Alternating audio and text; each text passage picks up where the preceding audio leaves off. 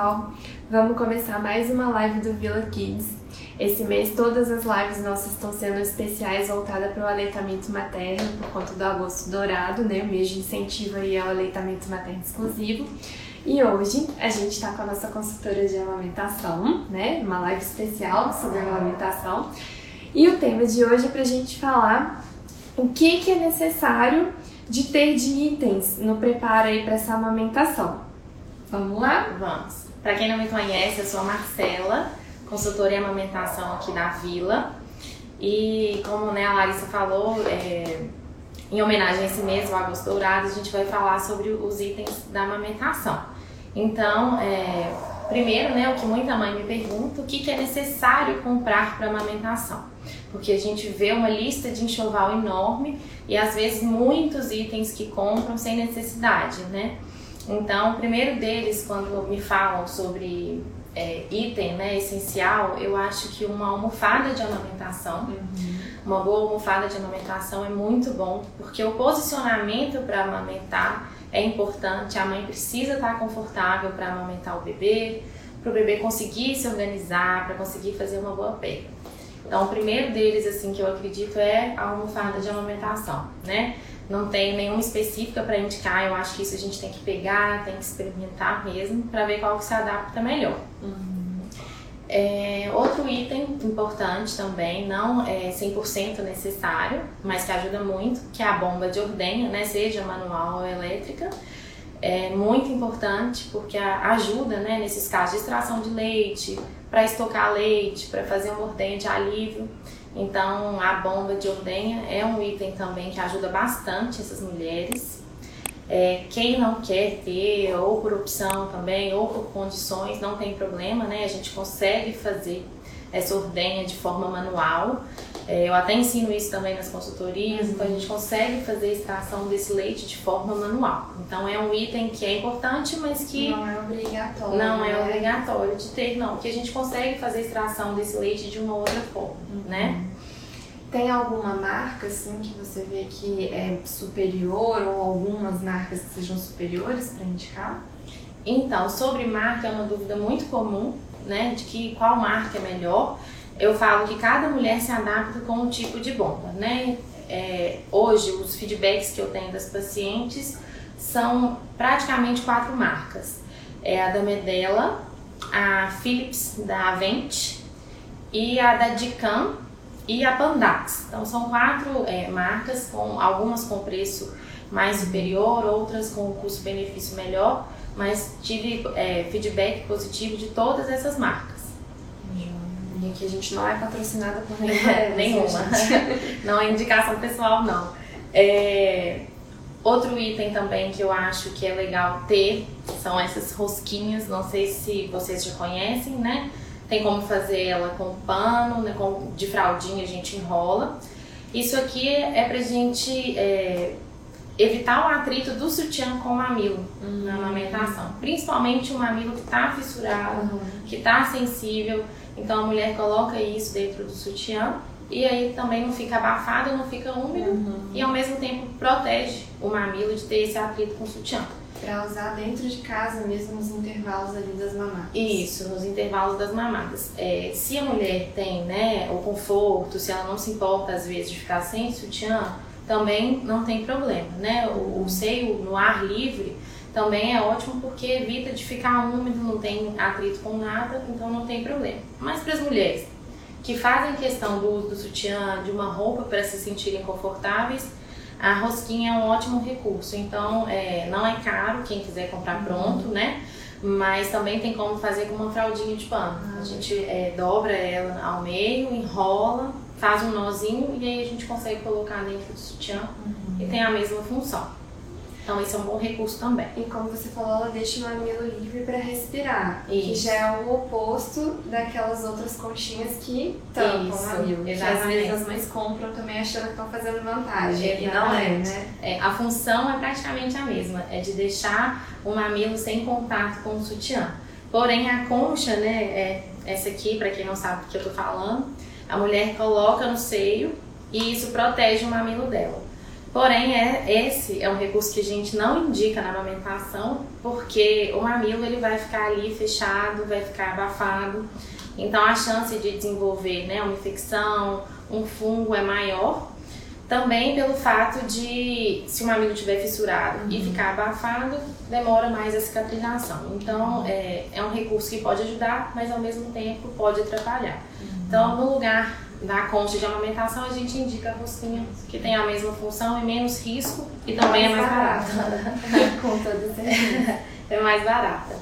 É, outro item eu até anotei, né, porque... São muitos itens, é, né, muitas dúvidas nesse sentido. Uhum. É, a colher dosadora e o copinho. Assim, extraiu, né, aquela mãe que precisou fazer a extração ali, ou manual com a bombinha, vai oferecer esse leite, qual seria a melhor maneira de oferecer? Né? Isso, exatamente. A gente orienta sempre assim para evitar confusão de bico, né, exatamente. evitar a polpa ali da mamadeira. Uhum. Então, para as mães que têm que se ausentar, ou então por algum motivo suspender a amamentação, a gente indica como substituto da mamadeira o copinho e a colher dosadora para a gente ofertar esse leite né? Ou seja, materno, ou seja, artificial, uhum. é, dependendo da indicação do pediatra. Então, é, são dois utensílios que a gente utiliza muito na amamentação. Esse copo é um copinho mesmo, aqueles copos de dose, né? Um copo aberto. Essa colher dosadora é fácil de encontrar também, ela não, não tem um preço muito elevado. E é um ótimo recurso da amamentação também. Tem alguma dica para o uso da colher dosadora? Porque muitas famílias têm um pouquinho de dificuldade, né? Pelo menos no início, assim, para começar. Sim, a colher dosadora, quando a gente fala, muita gente tem dificuldade por causa do fluxo dela. Uhum. Então, é, normalmente as pessoas tendem a oferecer ela mais na horizontal. Uhum. E aí o fluxo aumenta. Quando a gente coloca a colher mais inclinada um pouco, o fluxo diminui. Então, o ideal é sempre manter o bebê mais assentadinho.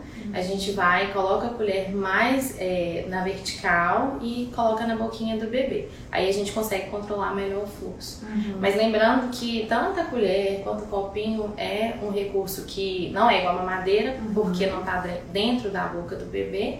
Então tende a vazar mesmo, a fazer um pouquinho de bagunça, mas é normal tem que ter paciência ali, né? Pra ir adaptando. Não é na primeira vez que o bebê vai Não, não. É porque é um, é um outro padrão, né? O bebê tá acostumado a sugar para ter leite. E aí quando ele não suga, né, de fato, então é, ele demora mesmo a adaptar. Na, no copinho a gente vê o bebê indo com a linguinha mesmo no corpo. Então ele busca esse leite com a língua e é normal também. Então é, é ter paciência, é testando, a gente testa um, testa outro coloca o outro cuidador para testar, seja babá, mãe, marido, companheiro, para testando para ver qual que se adapta melhor. Ótimo. E qual item a gente não deve comprar? É, Além da concha que a gente já falou, é, né? A concha já é um que a gente falou que a gente não indica, né, comprar porque a gente tem outro recurso. Um item que eu vejo que é muito comprado, que eu vejo que assim, a mulher já vai para a maternidade com ele, que é o bico intermediário de silicone, né? Isso aqui, para quem não sabe ou para quem não conhece, a mulher acopla esse bico intermediário no, no seio e ele faz mesmo o formato de um mamilo, então facilita a pega do bebê. Porém, é, a gente tem que ter muito cuidado com a indicação né, do, do bico intermediário de silicone, porque ele pode dar uma falsa sensação de conforto para essa mulher. Uhum. Porque ao mesmo tempo que a boca do bebê não vai estar ali sugando no seio, uhum. o mamilo dela vai estar em contato, é, em atrito com esse plástico. Então, às vezes, no final da mamada, quando a mulher tira o, o bico de silicone, o mamilo dela está todo fissurado, com escoriação. E também pelo fato de que pode né, causar as fissuras, pode ser uma porta de entrada para bactéria. Uhum. O bebê se acostuma com esse dispositivo, então é difícil de a gente retirar ele, né? Então a gente vê às vezes bebê com meses que, que ainda usa o bico de silicone. Uhum. É, eu contraindico, né? Eu uso assim como último recurso nas consultorias mesmo. Uhum. Porque eu acho que a gente pode ter várias tentativas, ensinar esse bebê a mamar primeiro para depois utilizar esse recurso. Certo. Aquela mãe que, por exemplo, tem ali um, um bico do seio invertido, que está receosa, tem alguma coisa que ela já pode fazer antes de iniciar a amamentação, para já preparar esse mamilo, esse seio? Então, preparação de seio, de mamilo, hoje não tem nenhuma. A gente tem estudos que comprovam que não adianta a gente ficar exteriorizando esse mamilo durante a gestação, uhum. porque a, colocar um, uma blusa, dormir de bruços já vai fazer esse mamilo é, inverter de novo. Então a gente não, não indica né, nenhum preparo. É, esse mamilo da mulher que é invertido durante a gestação, com a amamentação, ele vai ficar protuso, então uhum. ele vai sair, né? A gente tem esse recurso aqui, esse dispositivo, que chama Lacte Assist, né? Ele tem praticamente é, a sucção da bomba, mas ele é só para extrair mesmo o mamilo. Então a mulher que tem o mamilo incluso, invertido, a gente usa esse dispositivo uhum. ou a bomba de ordenha e estimula esse mamilo, né, a sair uhum. e o bebê a pegar, para facilitar a pega. Tem outros bebês que conseguem ali mexer na boquinha, o mamilo acaba uhum. saindo também, né? Sim. Mas durante a gestação não tem nenhum preparo, nem para as mulheres com mamilo que são é, invertido, nem para as mulheres que têm o mamilo plano, protruso, uhum. é, nenhum preparo mesmo. A gente via muito, né, antigamente, sobre é, calejar a mama. Passar bucha, né? Isso, passar bucha, esfregar a toalha. Então, é, a gente sabe que nenhum recurso desse precisa ser utilizado, porque além de perder a sensibilidade, a mulher pode é, diminuir um pouco essa sensibilidade do mamilo, ela também pode acabar causando fissura ainda na gestação. Uhum. Então a gente contraindica esse tipo de preparo, né? Em relação a calor ou frio, colocar compressas, isso ajuda, atrapalha? O que está indicado nesse caso? É, era outra coisa também que era muito comum ouvir, né, indicação de compressa quente. A compressa quente ela não é indicada, pelo contrário, né, a gente contraindica o uso da compressa quente porque ela tem esse é, efeito rebote. Então, às vezes a mulher fala assim: ai, meu seio tá muito cheio, tá muito duro, uhum. é, e eu vou tomar um banho quente. E aí ela deixa a água quente cair no, no, no seio dela, ou então faz uma compressa de água quente. Na hora ela tem um conforto, porque faz vasodilatação. Uhum. E aí, depois que ela sai do banho, o leite que estava ali começa a descer de uma vez só. Né? Uhum. Então aí o engurgitamento é, aumenta mais ainda. E aí não é indicado porque esse efeito rebote só vai piorar aquele quadro. Uhum. Então o que a gente indica é a compressa fria durante uns 10 minutinhos ali, depois da ordem ou da amamentação, uhum. para essas mulheres que estão com engurgitamento, que a mama está muito cheia, demasiada, está um pouco empedrada, e aí a gente indica esvaziar esse seio uhum. E fazer uma compressa fria, porque a compressa fria ela é anti-inflamatória, ela vai ajudar também nessa edema, então a gente indica somente a compressa fria. Mais alguma coisa de indicação ou contraindicação? É. O absorvente. O absorvente. O absorvente de seio, né? A gente tem que tomar muito cuidado, porque é igual ao uso da concha, ele protege o mamilo, né? Porém, é um dispositivo que vai abafar o mamilo, que vai manter aquele ambiente úmido, quente, é, então, é bem propício para o surgimento de fungo, então uhum. a gente contraindica. Claro que se a mulher precisa sair é, numa farmácia, numa consulta médica, né, e aí ela tá vazando leite, a gente fala, coloca, uhum. mas fica atenta na, na troca para ele não ficar muito molhado, não fica usando o dia inteiro. Então é um dispositivo que a gente é, tem que ter atenção, né, tem que usar com cuidado, com critério mesmo, porque também pode trazer complicações para a amamentação. Algumas mães também perguntam sobre a questão do sutiã de amamentação. Qual dica que você tem? Assim, tem que ter alguma alça larga, algum suporte? Pode ter aro, não pode? Alguma questão nesse sentido? Então, o sutiã de amamentação, quando a gente indica, a gente indica um sutiã que seja de alça larga. Uhum. Porque ele tem que ajudar a fazer essa sustentação da mama que inclusive manter a mama né, nessa posição anatômica é o que vai dar conforto para essa mulher. Uhum. Porque a gente tem esse aumento da mama e a gente precisa de um sutiã que faça essa sustentação. Então, sutiã de alça larga, lateral mais larga também para ajudar nessa sustentação e que seja sempre do tamanho adequado. Né? Porque às vezes a gente vê a mulher comprou um sutiã de amamentação antes do parto e aí o, o, o seio aumentou muito de tamanho, o sutiã não está cabendo e aí quando a gente vai avaliar, aquele seio tá, tá sendo apertado mesmo pelo sutiã. E aí a gente pode ter uma obstrução de ducto, pode ter algum outro probleminha relacionado. Então, assim, é sempre buscar um sutiã que seja confortável, de alça larga para sustentar e que seja do tamanho certinho do seio naquele momento.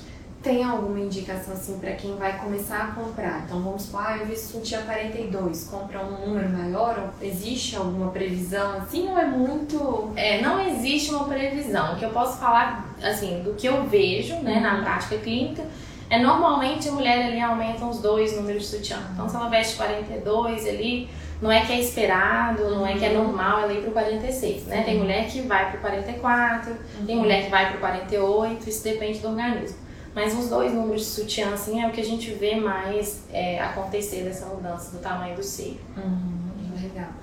E roupa, tem alguma questão assim de roupa que não deva usar algum tipo de roupa por apertar? Existe algum mito disso? Não. A questão de apertar em si, a gente fala do aro do sutiã, que uhum. a gente tem que ter cuidado, porque ele pode causar mesmo uma obstrução de ducto. Né? Às vezes a mulher é, tá ali com é, o sutiã levanta um pouco do seio, uhum. aquele aro fica na base da mama apertando. Então a gente tem que ter cuidado quanto a isso. De contraindicação de roupa não. O que a gente, é, o que a dica que eu dou é sempre é, sair com uma roupa, estar com uma roupa que seja fácil amamentar, né? Uhum. Ou de botão, ou que desça é, a alça na... Isso. Uhum. Para que facilite a amamentação, porque é, é, difícil mesmo, né? A mulher às vezes sai com uma gola fechada e aí não tem como, ela não quer levantar. Então é pensar mesmo nessas roupas que vão facilitar a amamentação. Legal. Mas o que é que você trouxe? Tem, tá cheio de apetrechos aqui, gente. a gente trouxe tá vários. olhando aqui pra, pra, pra lembrar. É, outros que a gente vê, né, muito, que a gente tem um impacto na alimentação, que é o uso da mamadeira e o uso da chupeta. É, a gente vê, né, igual eu expliquei, da mamadeira, tem o recurso de dar, oferecer esse leite para o bebê no copinho, na colher dosadora, para a gente não precisar utilizar Primeiro, pela confusão né, de bicos que pode acontecer, que é comum acontecer, uhum. porque os bebês são muito espertos, a gente sabe que é, o seio demanda muito mais força, é, muito mais é, trabalha é, musculatura, mais né? trabalho. Então o bebê cansa mais e realmente trabalha mais e tem que se esforçar mais para tirar aquele leite dali. E aí quando ele vai para mamadeira, que aí não precisa fazer esforço nenhum, o leite vai. O leite sai, então para ele é muito melhor. Então aí, às vezes a gente vê uma recusa mesmo do seio da mãe, porque ele sabe que aquilo ali é muito difícil, então ele começa a recusar. Ou então pelo fato né, da, é, de da mamadeira, né, causar essa confusão de fluxo, porque o posicionamento da língua, uhum. quando o bebê tá mamando direto no mamilo, é diferente da mamadeira. E aí, às vezes, quando a mãe coloca muito na mamadeira e volta pro peito, o bebê volta com outro padrão de sucção e acaba machucando o mamilo da mulher. Então, assim, a gente tem vários impactos, né? Igual a chupeta também, de fazer uma fadiga da musculatura orofacial. Então, o bebê, às vezes, chega no peito depois de ter chupado muito chupeta e já não tá é, com força mais ali pra... Nos músculos, né, da, da bochecha, da boca. E aí ele faz uma sucção ineficaz, não consegue extrair tanto leite, tem uhum. déficit do ganho de peso. É, além né, dos, dos, outras, das outras é, patologias que a gente vê, como amidalite, uhum. otite, é, a longo prazo também, né, no desenvolvimento da fala, na, na respiração, a criança tende a tornar um respirador oral. Então, assim, os impactos são vários. Uhum. Né? Então a gente também tem que esclarecer isso, que é, mesmo que se for uma escolha da mãe, que ela seja uma escolha esclarecida. esclarecida. Chupeta ela é polêmica, né? É... Tem o, o, o, alívio ali da sucção, de acalmar o bebê, mas tem todas essas outras questões. Isso, e a gente tem que abordar mesmo todo esse contexto para essa escolha ser mesmo é, clara para a mulher. Consciente né? uhum. dos riscos. Né? Isso, exatamente. É, Acho que dos itens ali foi tudo, né? O que, que é aquele roxinho de Ah, da compressa fria. Ah, é. Que a gente falou da compressa fria. Essa aqui a gente encontra em farmácia, né? Que são umas bolinhas de gel. Então, é, é fácil, né? Porque a gente coloca na geladeira no freezer, ela fala direitinho. E aí a gente coloca na mama. Ela tem umas dobrinhas que, e um buraquinho no meio que é fácil encaixar na mama. Né? A compressa fria, lembrando que ela não pode estar em contato com a areola, com o mamilo. Uhum. É, tem esse recurso, mas a gente pode fazer a compressa também com uma fraldinha, né? Jogar água molhada mesmo e colocar na mama, não precisa ser essa bolsinha. Uhum. É, pode ser uma toalhinha molhada, um pano molhado, que vai ter a mesma função também. Eu acho que dali foi tudo, né? Foi. Então a gente vê que assim, na verdade não precisa de item quase nenhum. Precisa Isso. da mãe, do bebê, né? Da interação dos dois ali na amamentação. Exatamente. A gente precisa mesmo né, da mulher, do bebê aprendendo, né? A gente sabe que a amamentação é, não é fácil, que tem dificuldades, que o bebê não nasce sabendo mamar que a mulher também ela não nasce sabendo amamentar, então é um aprendizado para ambos, uhum. né? A gente tem que ter paciência, tem que ter persistência, é um momento ali de, de, de rede de apoio também, que é muito preciso, né? Porque é, é um momento mais delicado da amamentação, até tudo se estabelecer. A gente não precisa de muito recurso, a gente não precisa de uma lista de enxoval muito grande, né? E aí também a gente vendo a necessidade da mãe, do bebê, uhum. dá para adquirir essas coisas com o tempo, com o passar dos dias. Dá para esperar então o bebê nascer, avaliar como é que vai ser o processo para ver se é necessário algum dos itens. Exatamente. Ótimo. Vamos ver se tem alguma pergunta. É, se no final da gestação a mama muda, aumenta, fica mais firme ou é só na hora do parto, pós-nascimento, né? Pelo que eu entendi, a partir do, da pojadura do leite. A gente não fala de uma mudança da mama no final da gestação, a gente espera uma mudança da mama ao longo da gestação. Então a gente espera pelo menos um aumento, né? Não precisa ser aquele aumento exacerbado, mas a gente tem, espera um aumento da mama uma coloração, né, uma hiperpigmentação da areola, porque está se preparando mesmo, se tornando mais resistente para a amamentação. E depois do parto a gente vê né, todas as fases da lactação. Mas durante a gestação mesmo não tem nenhuma etapa certa não. A gente vê o aumento gradual das mamas, principalmente ali no segundo trimestre, e aí depois uma hiperpigmentação da areola e também ali na fase final da gestação a gente pode observar é, a presença de colostro quando a gente faz é, uma expressão mamilar nessa uhum. mulher. Beleza. Vamos ver se tem mais pergunta. Lembrando que na próxima live a gente vai continuar, né, nas duas, aí a gente vai falar sobre quando está amamentando, se começam a haver alguns problemas, por exemplo, começou a ter empedramento, como é que a gente vai abordar essa questão? Fissuras, como que a gente vai abordar, né? Isso. Então, quem já tiver perguntas já pode ir pensando também para a próxima live para a gente continuar, né? Sim. Estamos fazendo lives mais curtinhas para ficar bom de todo mundo ouvir bem rapidinho, é. né? Então, acho que por enquanto não chegou nenhuma outra pergunta. Mais alguma questão você gostaria de abordar, Deixa eu pensar. Eu acho que a gente falou do, do todos os dispositivos, é, de esperar né, o que for preciso de comprar, olhar mais para frente, ver a necessidade, a demanda e, e, comprar.